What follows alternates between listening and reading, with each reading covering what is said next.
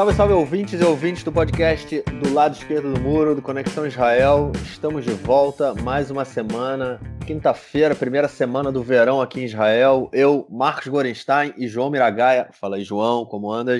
Fala, Marquinhos, tudo bem? Tudo tranquilo? Show de bola. Vamos lá, então, é a semana a gente se aproximando aí, hoje é dia 25 de junho. Eu tô nervoso, cara. Semana que vem aí tá anunciar. O Bibi falou que vai anunciar é, a a anexação de partes da, da, do território palestino, da Cisjordânia. E, bom, vamos parar de falar por aqui, vamos então passar lá para o nosso primeiro bloco, onde a gente também vai falar desse assunto.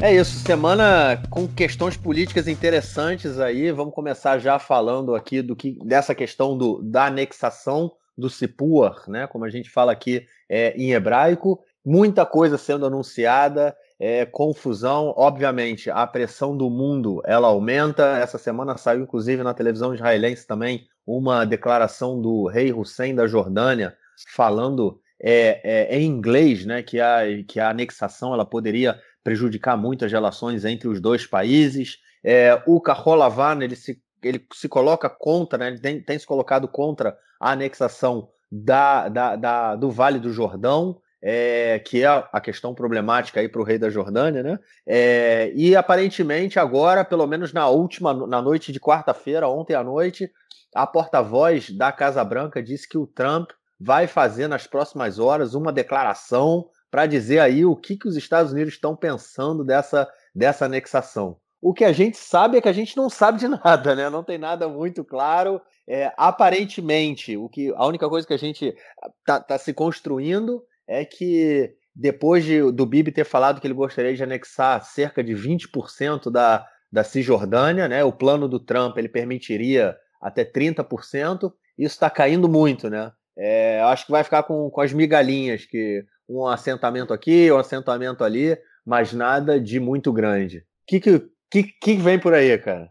A gente não sabe de nada, acho que a gente já sabe um pouquinho mais, né? É, um pouquinho mais que nada. Essa última semana foi uma semana de algumas é, míseras revelações, mas pelo menos o Gantz do Ashkenazi é, parece que sabe de alguma coisa. Porque essa semana eles tiveram uma reunião, o Netanyahu, o Yariv Levin, o Benny Gantz e o Gabi Ashkenazi, né? O primeiro-ministro, o presidente da Knesset, o, o, o vice-primeiro-ministro e ministro da Defesa e o ministro das Relações Exteriores, na qual foi debatido, foram debatidas algumas propostas, alguns cenários específicos, né, é, sobre, sobre supostos mapas de anexação. O Netanyahu e o Ariv Levin apresentaram para o Gantz e para o Eskenazi alguns cenários, eles falaram sobre isso. Né? É, o Gantz, por um lado, ele, ele saiu dizendo que, na primeira, na verdade, uns dias, de imediato, ele saiu dizendo é, que, que não podia fazer nenhuma anexação contrária a, a lei internacional e que, que, que não podia desagradar a comunidade internacional, melhor dizendo,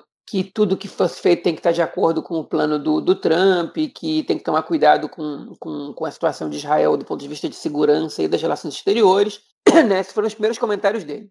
Porém, dois dias depois, ele disse que Israel não vai esperar mais pelos palestinos, que eles podem continuar com o deep sheet deles, né? É, usando a expressão em inglês, deep sheet, é, ou seja, dando a entender que, é, ok, estou armando aqui o cenário para alguma coisa acontecer. Então, no dia 1 de julho, alguma coisa deve acontecer. É, por outro lado, a gente sabe que o sistema de defesa ainda não, não tem acesso a, a, essas, é, a esses mapas, eles ainda não sabem para que eles têm que se preparar exatamente. Né? Então, o, o, que deve acontecer deve ser uma coisa simbólica, como a gente comentou no último podcast. Né? A anexação de verdade do Vale do Jordão ou de outras regiões não vai ter, mas é, uma anexação simbólica deve acontecer. Do que a gente não sabe. Talvez de um de um, é, de um povoadozinho, de um assentamento pequeno, talvez de uma das cidades dessas que está bem colada na fronteira e que, ane, que anexar não, né, efetivamente, na prática, não causa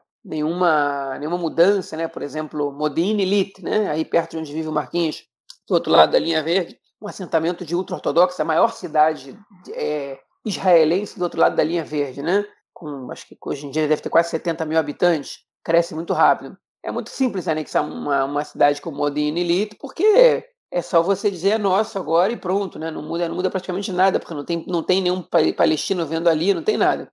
É, o Gantz fez um comentário também preocupante sobre é, o status dos palestinos que vivem nos territórios a serem anexados. Né? Ele, ele diz que está de acordo com Netanyahu que não deve ser dada a eles cidadania, mas sim status residente, né, de residente permanente. Mesmo que os, os, árabes de Jerusalém Oriental, a grande maioria dos árabes de Jerusalém Oriental é, e os drusos das colinas do Golã têm. A questão é que esse status de residente permanente é um status é, que é, foi dado a essas populações em Jerusalém e no, no, no Golã é, porque eles não aceitaram receber cidadania no seu momento, não porque não lhes foi oferecido. Né?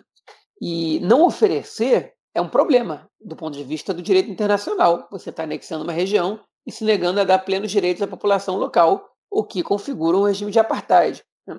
E o, o Benny Gantz está fazendo coro a isso, né? o discurso que Netanyahu já tinha feito, o que é, o que é muito problemático, o que me deixa bastante preocupado. Né?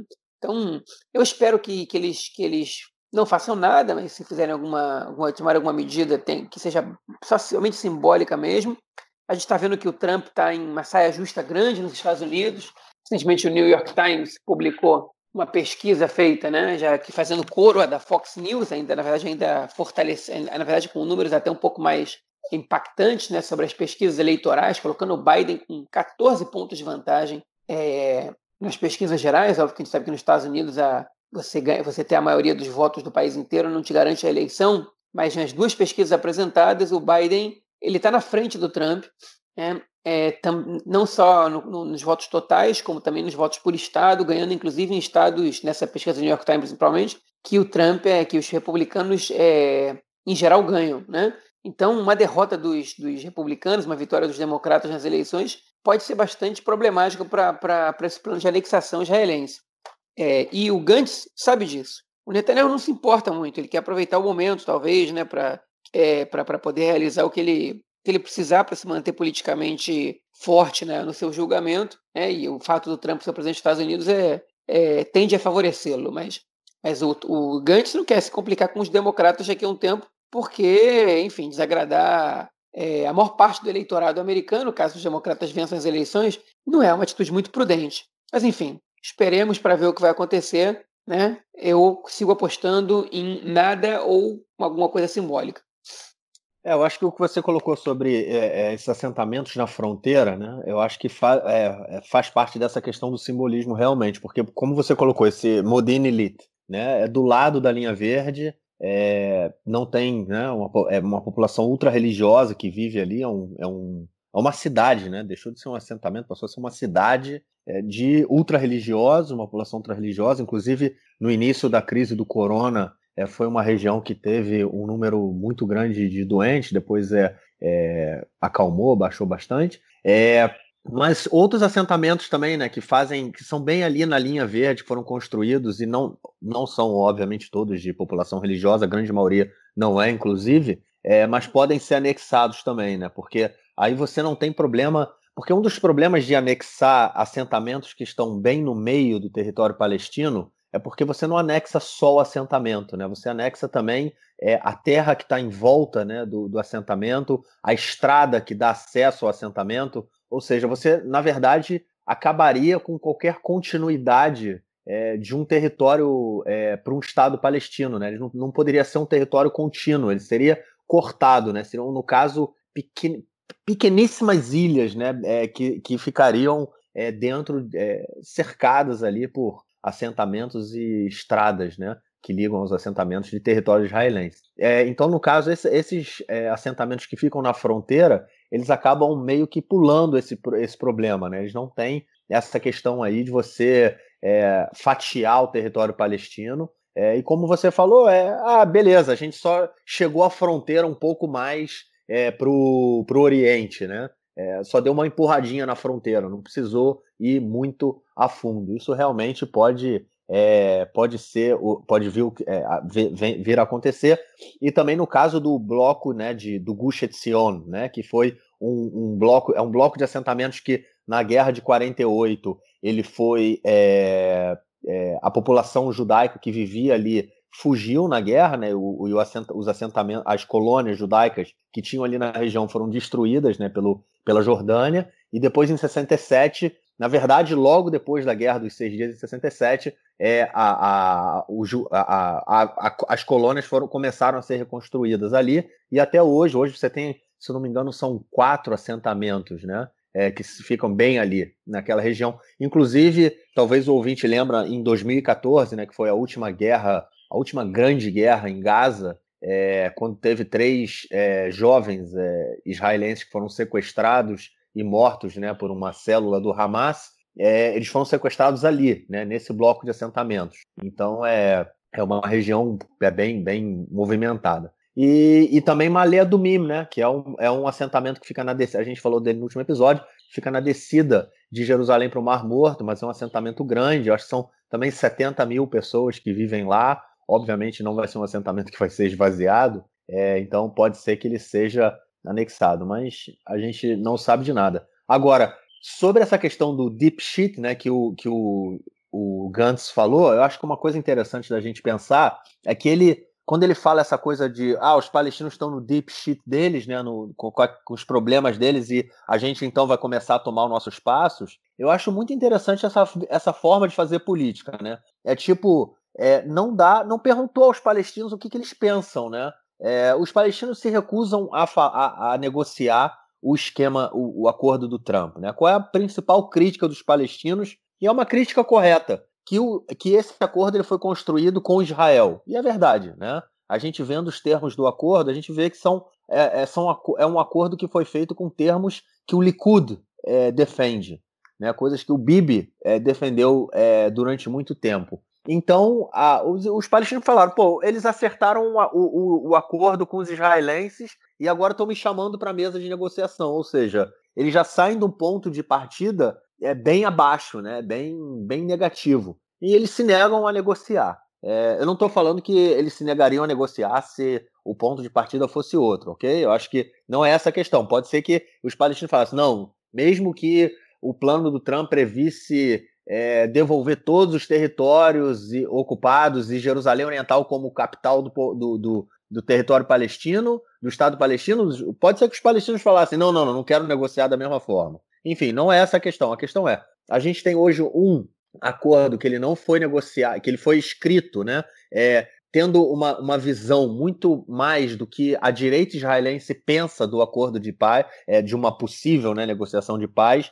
É, e os palestinos se negam a negociar. E o Benny Gantz, quando ele fala isso, né, é, ah, então a gente agora vai começar a seguir para frente, tipo, os palestinos estão na, na deep shit deles, é tipo, beleza, então a gente legitima a, a no, o nosso passo de anexação, entendeu? Tipo, ah, vocês não querem negociar. Foi isso, eu falei disso no último episódio, é, que era inclusive um argumento que a direita estava utilizando falando: os palestinos não querem negociar mesmo, então vamos anexar. O problema é deles, o problema não é nosso. A gente está aqui para negociar. Eles não querem negociar, então vamos lá.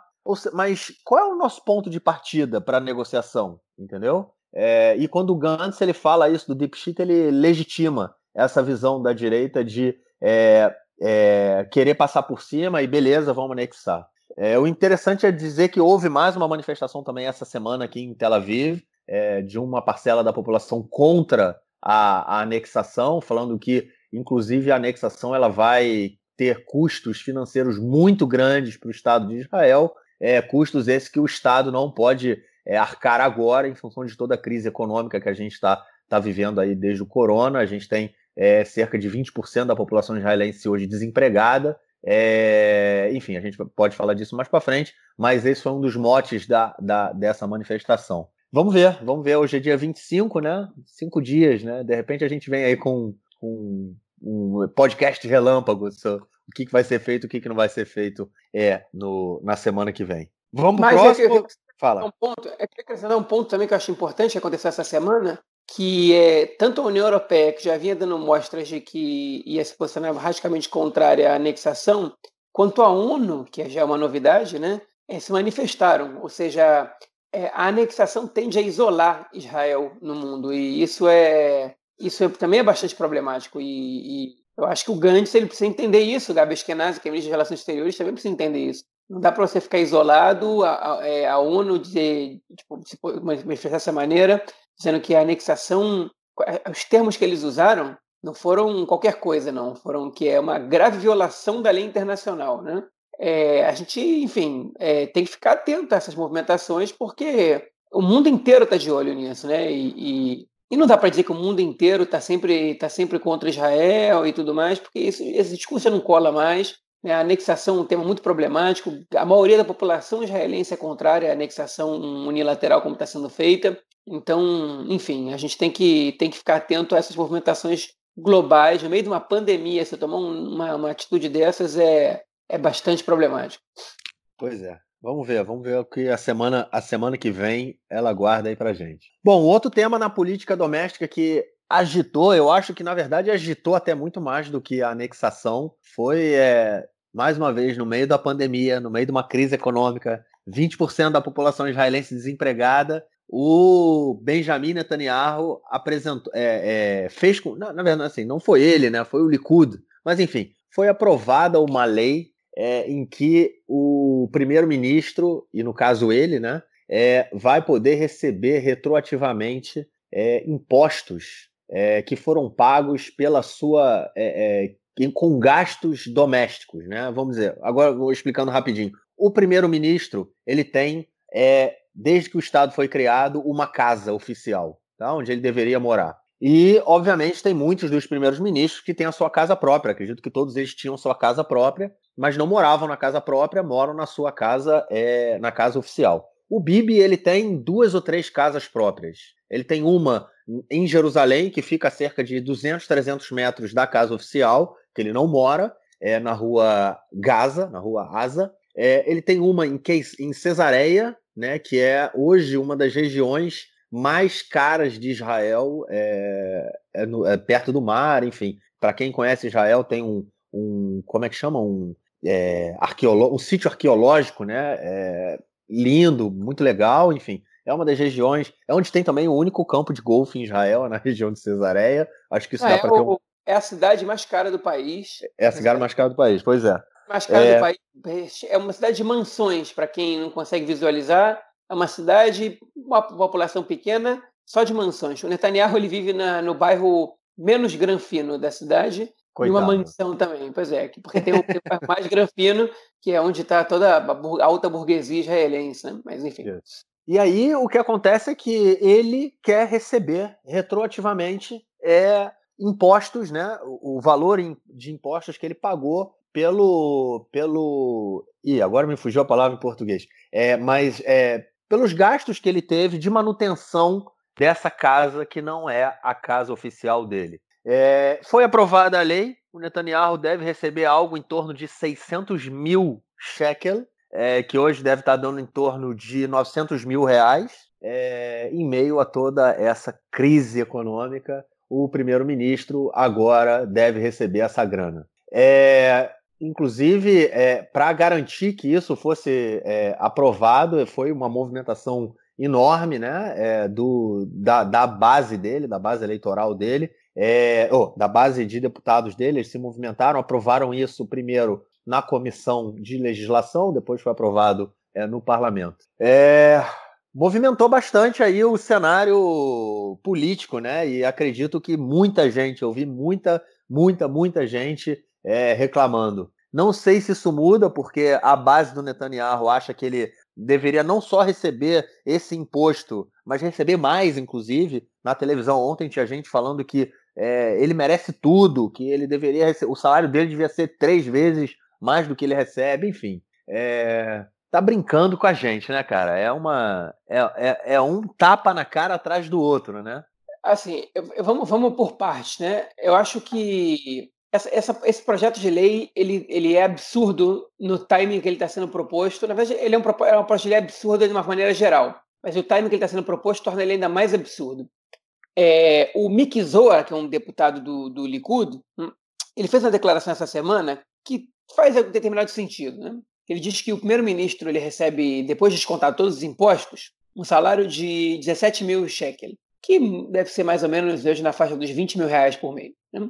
É, e que ele disse: qualquer diretor-geral de alguma de, de, de empresas é, relativamente importantes em Israel recebe o dobro disso, né? pelo menos. 35, 40 mil cheques. Ele é o primeiro-ministro do país, né? Como é que ele vai receber um salário que é, que é tão é, subvalorizado em relação ao, ao tamanho do, do, do, trabalho dele, né? E faz sentido o argumento do Mickey Zor dentro da lógica capitalista, né? Se ele é a pessoa que toma as decisões mais importantes do país, faz sentido que ele tenha um salário um salário é correspondente, né? Ninguém acha que ele tem que ser bilionário nem ganhar é, 500 mil dólares por mês, mas, mas é, enfim, dentro da lógica, dentro da ótica capitalista, né, de, de meritocracia e de importância do cargo, o primeiro-ministro ganhar um salário que é metade do salário de um diretor de qualquer empresa, né, é um desestímulo, é uma desvalorização ao salário do, do chefe de Estado, do chefe de governo. Ele não é chefe de Estado, ele é chefe de governo do país. É, então, nesse ponto, acho que ele, ele, ele tem alguma razão, é, pelo menos segundo a ótica que a gente, que a gente vive. É, agora, dito isso, a gente tem que entender algumas situações. Tá? É, primeiro de tudo, a lei não propõe o aumento do salário do primeiro-ministro. A lei propõe isenção de impostos, inclusive de maneira retroativa, que daria ao Netanyahu mais de um milhão é, de, de shekels né, é, por impostos retroativos que ele não que ele, que ele teria pago e que voltariam para ele. Né? É, a lei ela está propondo isso também no meio de uma pandemia. Né? É, é, quando tem, a gente está com uma população de mais, mais de 20% da população desempregada, país enfrentando uma grave crise financeira, correndo o risco de fechar outra vez o comércio, e de repente a gente tem que liberar das contas do Estado um milhão de cheques para o primeiro-ministro, que a gente sabe que não está precisando de dinheiro, né? que não é, não é nenhum necessitado, que aí é a terceira situação que você colocou aqui. Netanyahu mora em Queisária, né? durante a época que ele, que ele deixou de ser ministro da, da, das Finanças, e, é, ele fazia palestras ao custo de 100 mil dólares é, por aí, não me lembro agora os valores exatos, mas caríssimos, né? O Netanyahu ele, ele vem de uma família já de, de classe média alta, né? É, e ele, na verdade, é uma pessoa que enriqueceu. É, segundo a revista Forbes, que fez é, é em 2019 um ranking né, do, dos políticos mais ricos de Israel, né? O Netanyahu ele aparecia entre, entre esses, essas pessoas com, é, mais, com, enfim, com as contas bancárias mais infladas, né? É, com um valor de 50 milhões de shekel é, no patrimônio somado à sua conta, no valor de 50 milhões de shekel, que hoje em dia não sei, 58 milhões de reais, né, ou é 12, 13 milhões de dólares, né? Ou seja, esse 1 milhão de shekel a mais não é, não é relevante para o sustento da família Netanyahu. Além disso, né, essa proposta de lei, é, que o Sérgio Marquinhos falou, ela, ela foi também, ela incluía né, é, que despesas pessoais do primeiro-ministro também fossem é, isentas de imposto na sua casa em Queisária, né, em Cesareia. Então, isso é, é surreal pensar numa coisa dessas agora. É, eu acho que assim, isso extrapola também. O Netanyahu diz que ele não tem nada a ver com isso, que é uma, que é, mas que é uma lei proposta por outras pessoas de partido. O, o Mickey sempre faz questão de falar. Esquece que a gente está falando do Netanyahu. Vamos falar do primeiro-ministro. O primeiro-ministro é justo que ele, blá, blá, blá, blá, blá e não, agora não dá para esquecer, porque eles estão propondo os retroativos desde 2013. Para quem? Para o Netanyahu. Né? Não dá para esquecer que a gente está lidando com ele. E, bem ou mal, até agora, é, nos últimos muitos anos, o primeiro-ministro israelense nunca foi uma pessoa necessitada economicamente. E vamos, convenhamos, né? 17 mil shekel é, é, bruto por, é, é, é por mês, né? perdão, líquido por mês, não é, não, dá, não é nenhum problema para que ninguém sustente, né? Ainda mais considerando que ele recebe outros benefícios, como carro com motorista, é, casa, né? É, despesas para alimentação, despesas para vestimento. Então, esses 17 mil líquido né, são muito mais que suficientes para que ele sobreviva, pague a faculdade do filho mais novo, é, banque o filho mais velho que não faz nada, mora com ele em Jerusalém na residência oficial e, e não, não trabalha. Enfim, é, é mais que o suficiente, sem contar a fortuna acumulada. Então, gente, vamos, vamos, vamos falar sério aqui agora. Isso é uma, uma brincadeira, né? É uma brincadeira. Óbvio que isso indignou a grande maioria da, da população, e eu espero que essa população agora comece a abrir os olhos, né? Porque não pode ser que, que essa indignação ela, ela seja esquecida em época de eleições. O, o primeiro-ministro está, enfim, ele não está roubando dinheiro de ninguém porque ele está passando isso por meio de uma lei, mas ele está tirando dinheiro das pessoas necessitadas o mesmo primeiro-ministro que votou contra o auxílio emergencial para autônomos, né? gente que está entrando na falência, autônomos, pequenos e pequenos é, é, microempresários que, que, que tiveram suas empresas e suas carreiras muito prejudicadas pela, pela crise do, do, do corona. Meu primeiro-ministro, cujo partido, e ele inclusive, né, todos votaram contra essa, esse auxílio para os autônomos, vendo as pessoas irem à falência, passarem por necessidade, com uma fortuna de mais 50 mil cheques, ele agora quer, quer receber um milhão de retroativos e deixar de pagar impostos, coisa que toda a população paga. É, é, uma, é, é não tem outra, outro termo para se referir a isso como uma vergonha completa. É, pois é, você entrou aí, tocou nesse ponto que eu queria, eu queria fazer agora no comentário sobre esse pagamento, essa, essa lei, né, que eles também votaram contra ontem à noite, é, na quarta-feira à noite. O, inclusive o Benny Gantz e o Netanyahu eles saíram, eles foram até o parlamento votar, o que não é muito comum, né? É, afinal de contas, um é o primeiro-ministro, o outro é o vice-primeiro-ministro e ministro da, da Defesa. É, eles não vão a votações né, no dia a dia, mas eles foram só para garantir que a, eles teriam maioria e eles votaram contra o pagamento de um seguro-desemprego para os autônomos, coisa que o Bibi Netanyahu tinha garantido em maio, em uma reunião com o líder de uma organização de autônomos no meio da pandemia. Ele garantiu, ele falou que eles iriam aprovar essa lei e um mês depois, um mês e meio depois, na hora que a lei for votada, tanto o Carol Lavano, azul e branco do Benny Gantz, quanto o Likud do Bibi Netanyahu votaram contra essa lei que visa dar uma, um auxílio, né, um, garantir um direito aos autônomos, é, um seguro-desemprego, né, no caso dos autônomos, porque é, os autônomos é, pagam impostos, né, tem que pagar o Bitur Leumi, né, que é o seguro social, e não tem direito a férias remuneradas, não tem direito a dias de, de caso fiquem doentes, né, não, não recebem pelos dias que ficam doentes,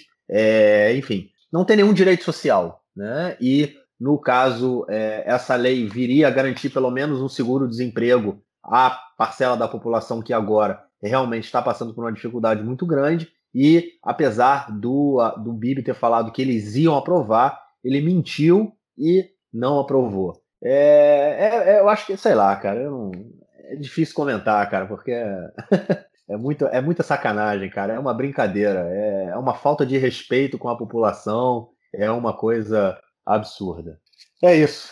É, vamos então para o nosso terceira, para nossa terceira notícia aí desse bloco, que foi um ataque, ataques israelenses, né, é, ao território sírio. É, é uma coisa comum que vem acontecendo desde que a, a, a guerra civil na Síria começou. Israel, a gente já veio comentou isso em outros episódios, né? É, Israel e Rússia têm um acordo tácito ou não, né? Mas enfim, a, a Rússia não tem problema que Israel ataque bases iranianas na Síria. Foi a primeira vez que isso aconteceu desde, o, desde o, os ataques é, cibernéticos né, que o Irã fez aqui em Israel, e Israel depois retornou é, o ataque ao Irã, né, nos portos, no, no, porto, no principal porto do Irã. É, Israel, essa, na, na, nas últimas, na, na noite de terça para quarta-feira, Israel atacou três bases é, iranianas, né? três pontos iranianos de onde, com armamento é, do Irã na Síria. Aparentemente está mais fácil para o Irã hoje deixar o armamento na Síria do que levar para o Líbano. No caminho para o Líbano, Israel já está bem malandro, ou seja, é, atravessar esse, esse, esse armamento é muito possível que, que ele não chegue ao Líbano, que Israel consiga interceptar no meio. Então o Irã tem tentado deixar no meio do caminho, mas Israel também tem chegado interessante notar que na última, é, na, na, na, depois desse do, do, ataque cibernético, houve um relatório da inteligência israelense dizendo que a presença iraniana no território sírio estava diminuindo, né? Que eles estavam tirando é, as suas é, capacidades militares, vamos dizer assim, da Síria. Mas esse ataque de, dessa noite mostra que a presença iraniana ainda existe e que Israel está atento e continua é, com o, vamos dizer assim, a, a Rússia deixando, né, dando aquela tapada de olho. É, Israel continua atacando essas bases iranianas na, na, na Síria, o que é o que o governo Assad também não, não é contra, não. Eles não têm problema com isso, né? Interessante, é importante falar que é, o governo Assad não é tão contrário a essa política israelense, apesar de ser uma, uma é, é, de, de, de, atacar a soberania síria, vamos dizer assim, né? Mas o governo Assad não vê é, muitos problemas nisso. É, é isso, né, cara? O que, que, que você acha que, o, que a gente pode entender disso aí? É, essa semana é, eu escutei uma entrevista da Daphne Liel, né, que é jornalista de política do canal 12, né, no podcast que ela apresenta. É um, é, na verdade, é um episódio que já tem umas três, quatro semanas, é, sobre o conflito entre Israel e Irã, é, como, como as coisas estão acontecendo ultimamente. Né? E ela aponta que essa estratégia israelense de, de intervir na Síria e bombardear determinados pontos, né, ela é ela é, na verdade, preventiva, relativamente eficaz, né? É, mas que ela tem ela pode ter consequências negativas, né? Uma que, obviamente, de ter aviões abatidos, outra de incomodar os russos, né? Que, que nem sempre estão satisfeitos com, com as ações unilaterais israelenses, é, e três é de, é, enfim, detonar um problema maior, né? É, enfim, até agora não aconteceu, já está um problema maior e Israel chegou até a matar generais é, iranianos na Síria. Né? Então a gente, na verdade, a gente não, não, Por isso que eu acho que talvez por isso que o governo seja tão. É, enfim, não, não duvide, né? Quando, quando queira bombardear essa é, região de território sírio. É, e agora, na época do corona, é, a tendência é que nada exploda, né? Porque os países estão em crise, o Irã tomou um golpe, um golpe forte, junto com as sanções. Né? Então, tudo, é, a tendência é que isso não exploda agora. A pergunta é, é até, até quando essa situação vai ficar assim? Até, que, até quando Israel vai poder bombardear território sírio é, sem que nada aconteça? Até, que, até quando a situação na Síria vai ficar é, nesse impasse total, né? que o governo ele não tem aprovação da população, é, não, exi não, existe um governo depois de meio milhão de mortos pelo regime do Assad na guerra civil, né? nunca, ele nunca vai conseguir ter unidade no país, nem restabelecer é, é um, país razoavelmente é, é, estável, né? Então é, mas a gente sabe, mas o Assad não, fica, não vai ficar para sempre, né? Não vive para sempre, ninguém vive para sempre. Então até, até quando isso vai durar? Até quando é, o Irã vai, vai aceitar esse tipo de situação sem, sem reagir, né? A gente paira essa dúvida, mas por enquanto a gente vai noticiando quando acontecer é, e vamos ver, e vamos, enfim, sem desdobramentos, né? É, até que algum dia algum desdobramento isso vai ter. É isso. Beleza. Vamos então para o nosso próximo bloco, onde a gente vai falar do corona em Israel. É isso, né? Aquela, a gente comentou disso na, na semana passada, né? Segunda onda, primeira onda, uma onda e meia, ninguém sabe, jacaré, ninguém sabe o que acontece. É, tem gente que fala que é a segunda onda, tem gente que fala que é a continuação da primeira, mas isso é menos importante. O que é mais importante é que no dia de ontem, é, na, na quarta-feira, a gente teve mais de 500 pessoas é, que testaram positivo para o corona. É, o número vem aumentando muito aqui em Israel. É, pelo menos são 300, 350 cada dia.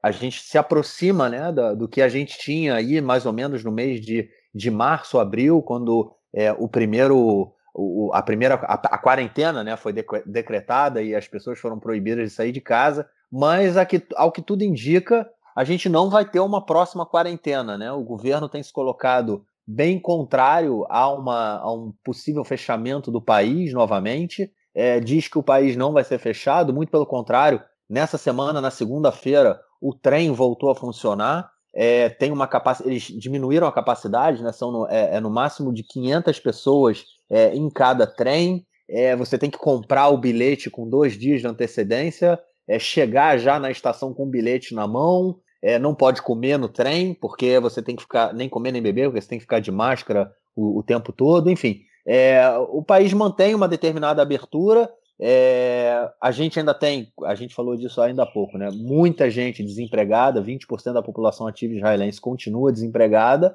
é, não conseguiu voltar ao trabalho. Muitos do que, dos que voltaram ainda continuam tendo, é, é não, não chegaram, né, obviamente, aos níveis é, é, que tinham antigamente, ou seja, restaurantes que voltaram a funcionar não têm, não têm o mesmo número de clientes, enfim, de uma forma geral, é essa situação. É, e o que o governo diz a todo momento é que o país não vai ser fechado novamente e serão fechados é, locais é, pontuais, né, onde a, a, a, as pessoas, o número de pessoas que são infectadas é, esteja aumentando muito. Nesse caso, é, a cidade de Elad, né, que também foi um ponto é, na, na, na, primeira onda, ela está sendo fechada, ela foi fechada essa, hoje quinta-feira, né? O governo anunciou que vai fechar a cidade de Elad e outros pontos específicos no país é onde o crescimento é, em Tibérias, né? Tem dois bairros na parte alta de Tibérias também que aparentemente vão ser fechadas e é mais ou menos essa essa nossa realidade hoje. Mas é o, o, na, também o que aconteceu, muitas escolas sendo fechadas, só que a gente tem agora o final do ano letivo, é, o pessoal que é do ensino médio, vamos dizer assim, é, já está de férias, entraram de férias no último dia 20, o que teve também uma confusão muito grande com o sindicato dos professores, é, mas entraram de férias no dia 20, e na terça-feira da semana que vem, o resto do sistema educacional é, da, primeira, da primeira série em diante, né? O, o pessoal, as crianças de é, creches ainda, é, ainda continuam é, estudando até o meio, o início, meio de agosto. É, mas é boa parte do sistema educacional vai fechar também na semana que vem por conta das férias de verão, o que pode levar a uma diminuição também no número de pessoas né, e crianças é, é, infectadas. É, mas no meio de tudo isso aí teve conversa, é, conversa vazada em é, reunião de gabinete. É, e aí, cara, o que, que a gente faz desse corona, cara? É, olha, o que a gente faz. É, olha, isso é, essa pergunta é muito pertinente, né? Porque um debate público, a, a responsabilidade está sendo jogada para a população. Né? O governo decidiu que a culpa pela, pelo aumento dos casos da corona, que chegou a 459 casos é, registrados na última terça-feira, dia 22 de junho, né? É, só, você... só, só, deixa eu te cortar, eu tô, eu tô, a gente tá gravando, eu tô me sentindo agora um canal, aquele canal de televisão, então, porque eu ouço, é, o canal 11, é, na verdade é o, enfim, a rede pública, que não é, enfim, a rede pública de televisão, não vou entrar nesse debate agora, ela, pela manhã, eles passam, um, do, é, passam programas de rádio na televisão, no canal 11. É, e eu tenho essa mania de ouvir rádio de vez em quando pela televisão. Então tá ligado aqui na minha frente, ontem foram 532 doentes. Aí, 532. Foi... Então aí, ó, então já, já conseguiu ter mais ainda do que foi. Que ontem, na verdade, o número não foi divulgado na noite de ontem, não sei porquê. Parece que só divulgaram hoje de manhã. Pois é, 532, né? O, o dia que já teve mais casos foi lá para, é, é, acho que final, final de março ou início de abril, foram 722 casos. Né? Então foram é, 532 casos no dia de ontem, 23 de junho, a gente está gravando na quinta-feira, dia 24, né? o que é preocupante demais, né? E peraí, o governo... Errou, é 25, foi 24 de junho, foi quarta, hoje é 25, quinta-feira. Isso, então é isso, me engano, dia 25. É... Então é isso. No dia, bom, o que o, qual é a resposta que o governo dá para isso? É que a culpa é nossa, né? do cidadão que não está usando máscara e não está mantendo distância. Né? É, então, que, que o governo, quais são as atitudes que o governo tomou? Fechou cidades que aumentaram muitos casos em pouco tempo. Obviamente que não fechou Tel Aviv, que, que tinha, tinha tido um grande aumento há alguns dias e agora está tendo um aumento pequeno, mas está liderando de longe os casos, é, é, é, os casos atuais de corona, né? os casos que ainda estão ativos, né, com, com mais de 500 casos, Tel Aviv. É, em segundo lugar está Bnei Brak, mas aqui também teve um crescimento pequeno nos últimos dois dias, mas ainda assim também lideram.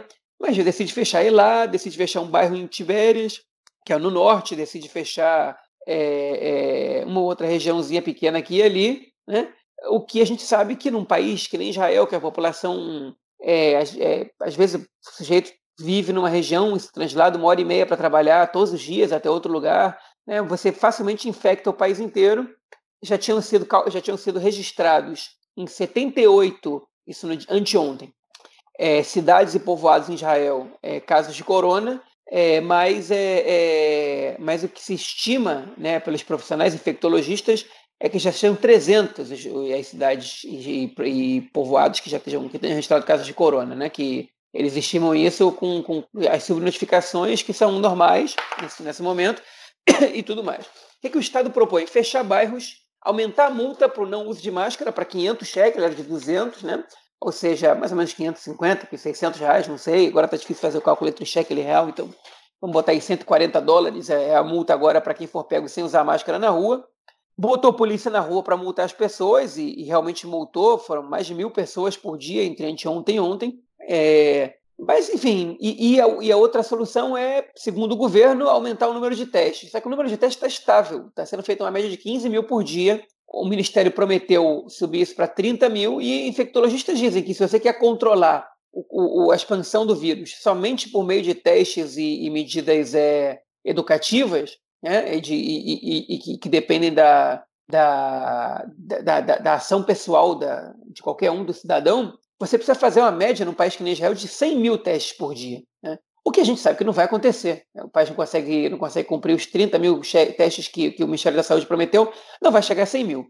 É, então, é uma situação realmente problemática, complicada. Israel caiu um degrau no, no, no, no nível né, que, que é estabelecido, não sei por qual órgão, mas que os países levam em consideração para o turismo internacional. Né? Israel estava no grupo número 1 um, e caiu para o número 2, com o aumento dos casos. Né? É, enfim, parece que o governo está esperando só terminar o ano de estudos, agora no dia 30 de junho, para poder lançar mão de medidas mais restritivas, porque, enfim, eles estão falando de mandar medidas.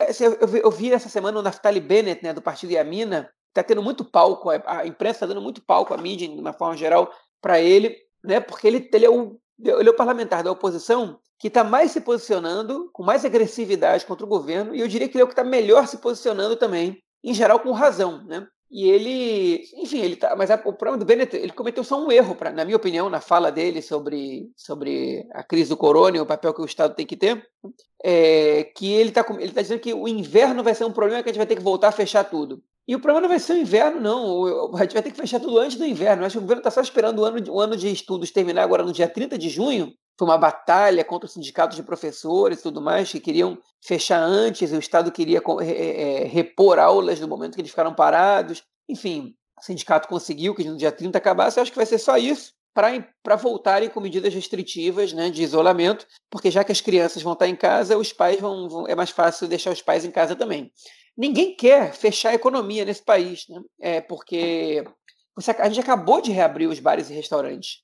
Então, ninguém quer é, é, é, voltar a fechar. Isso pode representar falência de, de, de muitos bares restaurantes e, e alguns centros é, e algumas lojas, talvez, né? É, ainda que lojas sejam menos, menos problemáticas que bares e restaurantes, porque você não fica a ideia que você, enfim, que, que não, não, são simplesmente lugares de, de, de lazer que você pode ficar horas e que e que o uso de máscaras ele às vezes se torna, se torna dispensável porque você não tem como simplesmente não tem como comer e beber com máscara, né? Mas enfim, é, isso tipo isso tudo é, é, é, muito perigoso. E agora eu vou acrescentar uma informação que é que aconteceu essa semana, que a Knesset aprovou por sugestão do governo é, a presença do Shabak, né, da, da do, do, serviço é, de inteligência é, interno de Israel, né, que cuida de questões relacionadas aos territórios israelenses e aos territórios palestinos, né? É, é o Mossad que atua internamente em Israel.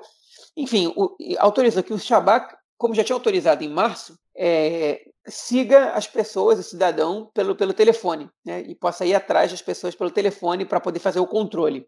É, essa lei é muito controversa. O, o, o, o diretor-geral do Shabak ele não queria é, é, é, que o Shabak ficasse envolvido no cuidado com corona, o que é positivo no país democrático, é, é importante que o, que o, que o serviço de inteligência não queira seguir cidadãos do próprio país, né? Mas é, a Knesset aprovou, o governo quis, e o Shabak vai voltar a fazer isso, né? Shabak mais conhecido como Shimbet em alguns lugares, para você está um pouco perdido. Mas enfim, vai voltar a fazer isso. E o mais, agora, o, o que foi mais bizarro nessa história toda é que o, o, essa conversa do gabinete da corona, tem, existe, em Israel tem vários gabinetes. Né? Tem o gabinete central com todos os ministros e vice-ministros, tem o gabinete de segurança, e agora tem o gabinete da corona, que vão alguns profissionais né, que opinam e alguns políticos também que tomam decisões. E o, as conversas é, é, do gabinete da corona foram gravadas de maneira ilegal e divulgadas por Amit Segal, que é um, um, um jornalista, comentarista político do Canal 12 né, de televisão, e ele divulgou as conversas está divulgando dia a dia, né? Cada dia vem uma nova. É, uma, uma briga do Ariederi contra o Netanyahu, né? O Ariederi, ministro do interior, ele discordando claramente é, da, do fechamento de cidades e do fechamento do comércio e de qualquer medida restritiva. É, e um comentário do, do, do chefe do Shabak, né, gravado na, na, reunião de gabinete e divulgado a público. Agora vocês param e pensam só um segundo, que coisa bizarra, né? O cara que grampeia o país inteiro, se for o caso, né, foi grampeado né, na, na, reunião de gabinete, na reunião secreta de gabinete, onde as coisas não devem ser divulgadas é, é, a menos que, o, que, que assim, assim seja decidido pelos alguns participantes. Né, uma reunião onde as pessoas têm que deixar os telefones com, com uma, uma moça na entrada, segundo o que foi relatado é, pelo Eli Cohen, que é um deputado do Likud, que deu uma entrevista na televisão ontem explicando que ele não entende como isso pode ter sido gravado.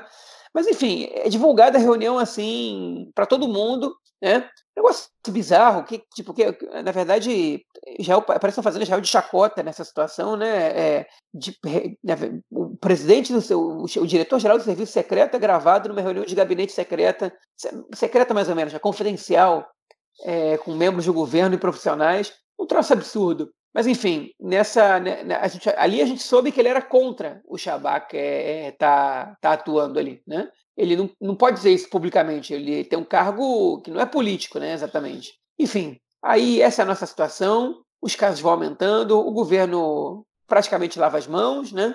Bota a culpa no cidadão e o cidadão tem, tem responsabilidade sim. Muita gente anda sem máscara, muita gente não mantém distância, muita gente é, não tem cuidados básicos de higiene, é verdade, tudo isso é verdade. É, mas o Estado também tem, né? porque se o cidadão age assim, cabe ao Estado reprimir o cidadão que age assim. E aumentar a multa para o uso de máscara não é suficiente quando a gente já chegou a 500 casos por dia. É, você tocou aí no ponto, na questão central, né? Que é assim a irresponsabilidade do governo nesse momento. O governo está jogando totalmente a culpa no cidadão, né? É, conforme você falou, aumentando as multas, é, valor de 500, 500 shekel e deram mais de mil multas, né? Você falou, né, num dia. Pô, se o cara der dois mil, duas mil multas, ele paga aí o dinheiro do Netanyahu, cara. Paga a restituição de imposto do Netanyahu. Pode ser uma, pode ser uma saída. A gente paga mais uma vez, né? Pelo Netanyahu. Mas eu acho que é isso. É o governo ele não está assumindo a responsabilidade. A gente comentou isso anteriormente. A abertura ela foi muito rápida né? Tava um clima, ah, vencemos o corona, porque a gente chegou a ter vários dias onde o número de ca novos casos é, chegava a 10, 12, 15, 20, números muito pequenos, né? É, e a, a, o sentimento era de que vencemos o corona, o governo entrou nessa, nesse oba-oba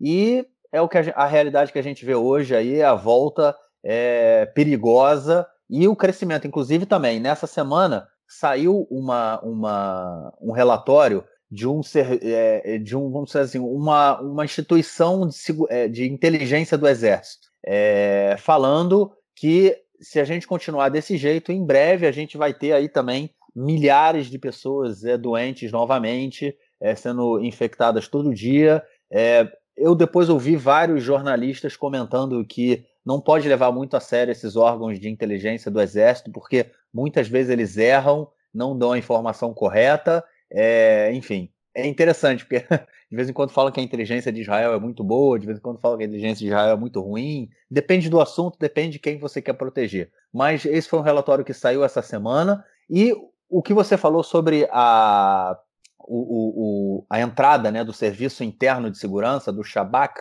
é, essa lei que foi aprovada, essa lei é o seguinte: o Shabak ele, ele tem um, um, ele consegue através do nosso celular identificar 15 dias é, aonde a gente esteve pelo GPS, né? 15 dias antes. Na verdade, eles devem conseguir até mais de 15 dias antes, né? Eles têm acesso ao GPS e eles fazem o rastreamento e descobrem aonde a gente esteve, é, sei lá, em que período. E eles usam isso para rastrear é, palestinos que eles suspeitam que são terroristas, né? É, é, utilizada essa tecnologia. E o que agora foi aprovado, isso já foi utilizado lá na primeira onda. É, houve uma discussão muito grande, inclusive com o Instituto Israelense de Democracia, é, indo contra, né, falando que isso fere os direitos civis do cidadão e fazendo vários debates sobre é, os direitos privados, desculpa, é, do cidadão e fazendo vários debates até que ponto é, a pandemia ela tem o direito de interferir no meu direito de ir e vir, né? Porque quem, por que, que o, o Estado ele tem que saber aonde eu estava há duas semanas atrás, né? E essa foi uma discussão feita a duas, a, a, na primeira onda. O Supremo Tribunal de Justiça aprovou a utilização é, dessa tecnologia pelo governo por um período limitado. Naquele, naquela época, o Shabak também foi contra essa a utilização dessa tecnologia, mas enfim, foi utilizada.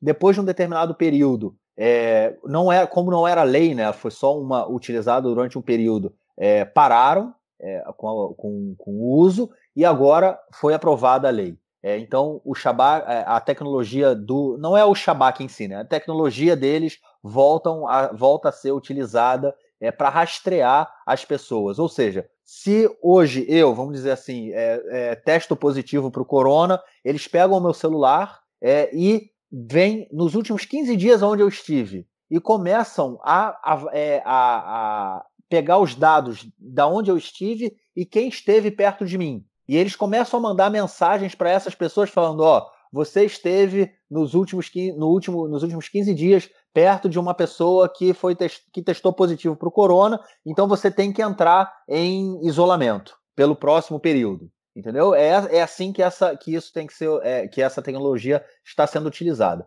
Mas, obviamente, ela traz uma série de discussões sobre a nossa liberdade e o uso de tecnologias na invasão de privacidade, é, na contenção do corona. A questão é, o governo não faz, não está fazendo o que deveria ser, ser feito, não está trabalhando para impedir é, que o corona continue se espalhando, muito pelo contrário, quer abrir a economia, é, abriu a economia de uma forma desordenada e mantém a política de abrir a economia, ao invés de é, ajudar, né, de dar, é, como a, a, gente comentou, né, que ontem foi aprovada uma lei que não vai dar subsídios, né, apoio aos, aos autônomos, né? Porém, foi aprovada também uma lei que permite invadir a nossa privacidade, é porque o governo não quer dar subsídio ao autônomo. É uma troca, né? O governo ele joga a responsabilidade para cima da população nessa questão das máscaras, nessa questão é, da gente ser culpado pelo, pela, por espalhar o corona,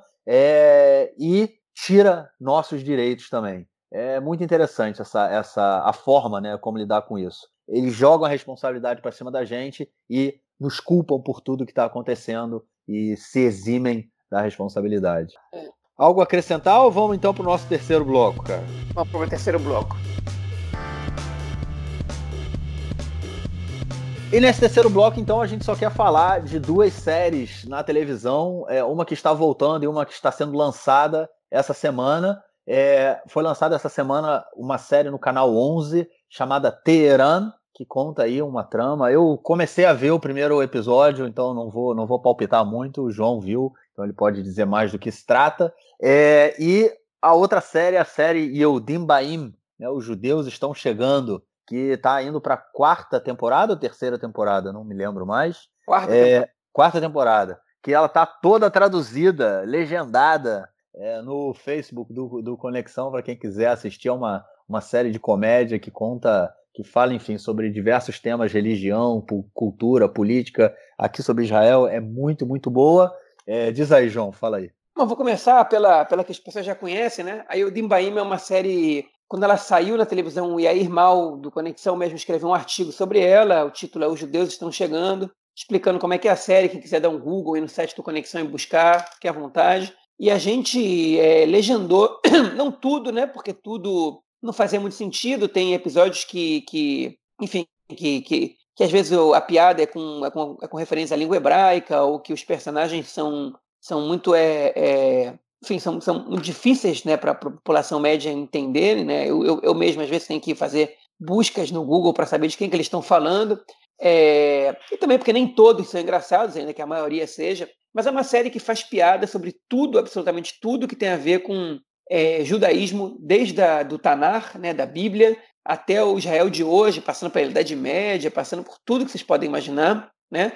É, é humor israelense, é um humor pesado às vezes, né, que faz piadas que no Brasil a gente não está muito acostumado. A gente divulga no, no Facebook eventualmente, daqui a pouco a gente vai começar a divulgar os episódios da quarta temporada, que começou tem três semanas, já estão começando a ser legendados. E no canal do YouTube, os judeus estão chegando, né? Nosso canal do Conexão Israel tem uma playlist de judeus estão chegando, que todos os episódios legendados, com exceção de dois, que por direitos copyrights né, não deixaram a gente divulgar a legenda, o, o episódio legendado no nosso canal. É, vocês são 148, se não me engano, episódios legendados até agora que vocês podem consultar, podem ver, podem rir à vontade, né? E, a gente vai continuar legendando. E se não bloquearem, é, a gente continua divulgando eles no YouTube. Né? Uma série muito legal, eu gosto muito. Não é para todo mundo, né? Tem gente que não gosta muito desse tipo de, de, de humor. Então, essas pessoas que simplesmente não vejam. É minha recomendação. É, e a segunda série que saiu essa semana, eu consegui ver os dois primeiros episódios, chama Teheran, né? o nome da capital do Irã, para quem não tinha entendido até agora.